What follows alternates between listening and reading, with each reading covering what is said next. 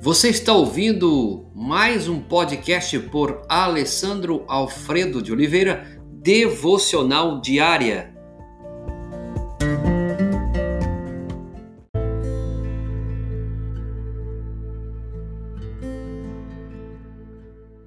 Dá-nos um rei para que nos lidere. 1 Samuel, capítulo 8, verso 6.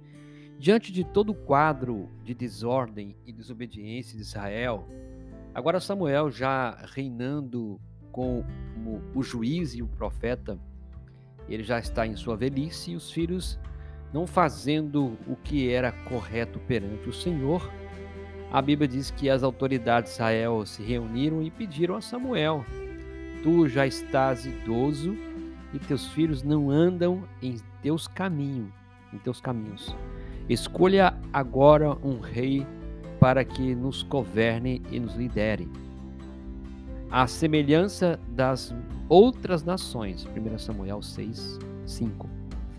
Com isso, no versículo 7, o Senhor expressa para Samuel que eles não rejeitaram a Samuel, mas sim o próprio Senhor. Versículo 7 vai dizer isso.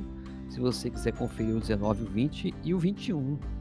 O Senhor declara que eles sempre fizeram assim desde que o Senhor os tirou do Egito, abandonando para prestar culto a outros deuses, como o versículo 8 relata.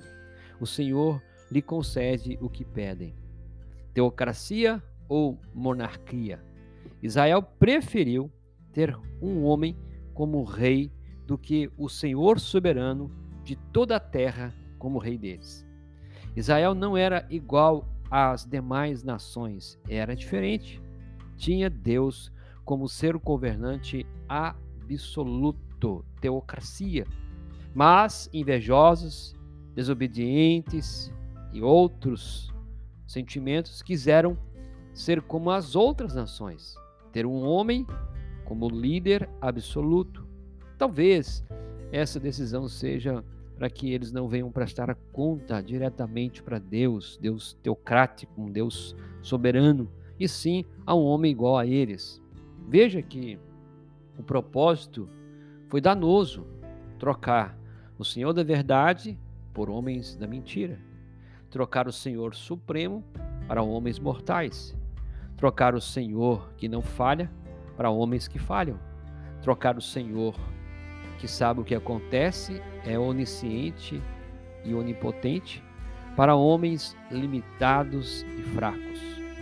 Eles não estavam prevendo e nem pensando corretamente sobre as consequências que isso traria sobre eles. E eles então começam a correr o risco de querer mais e mais homens governando.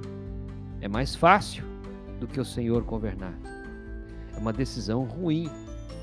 E o que nos faz essa manhã pensar e perguntar: o que realmente governa a minha vida? O que está governando você, querido ouvinte? Você tem vivido um governo mais teocrático, onde Deus governa a sua vida, Ele é rei, Ele é senhor da sua vida?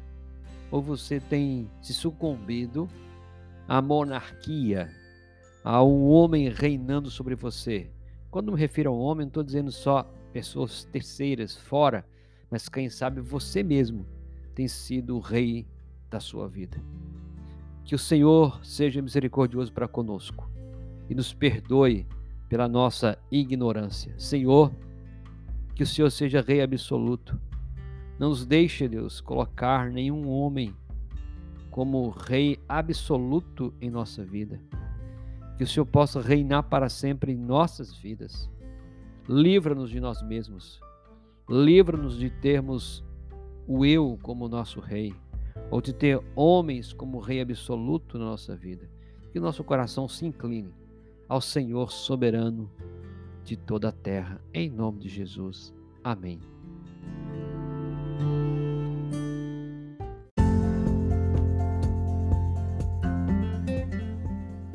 Você ouviu mais um podcast devocional diária?